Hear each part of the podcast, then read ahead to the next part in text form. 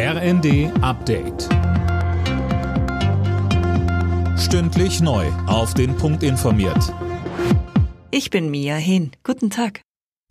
Heute Nachmittag entscheidet sich, wer neuer Fußball-Weltmeister wird oder bleibt. Titelverteidiger Frankreich trifft auf Argentinien oder auch Kilian Mbappé trifft auf Lionel Messi.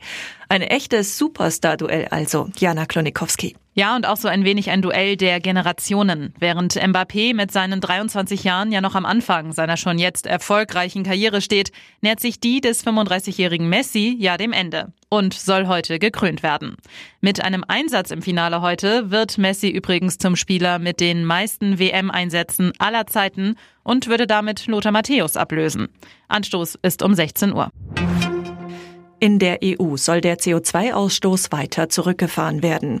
Parlament und Mitgliedsländer haben sich darauf geeinigt, den Handel mit Emissionszertifikaten zu verschärfen. Unter anderem werden die kostenlosen Verschmutzungsrechte schrittweise abgeschafft. Seit 2005 müssen energieintensive Industriezweige wie Stahl- oder Zementherstellung Verschmutzungsrechte kaufen.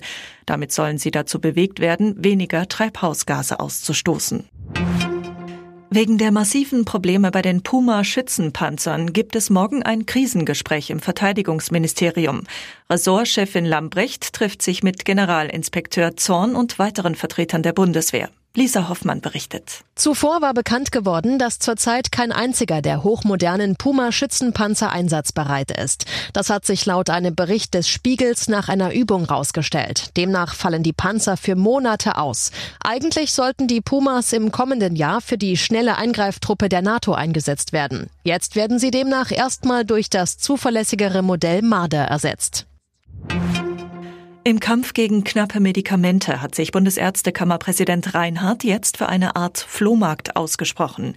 Er sagte dem Tagesspiegel, wer gesund sei, müsse vorrätige Arznei an Kranke abgeben.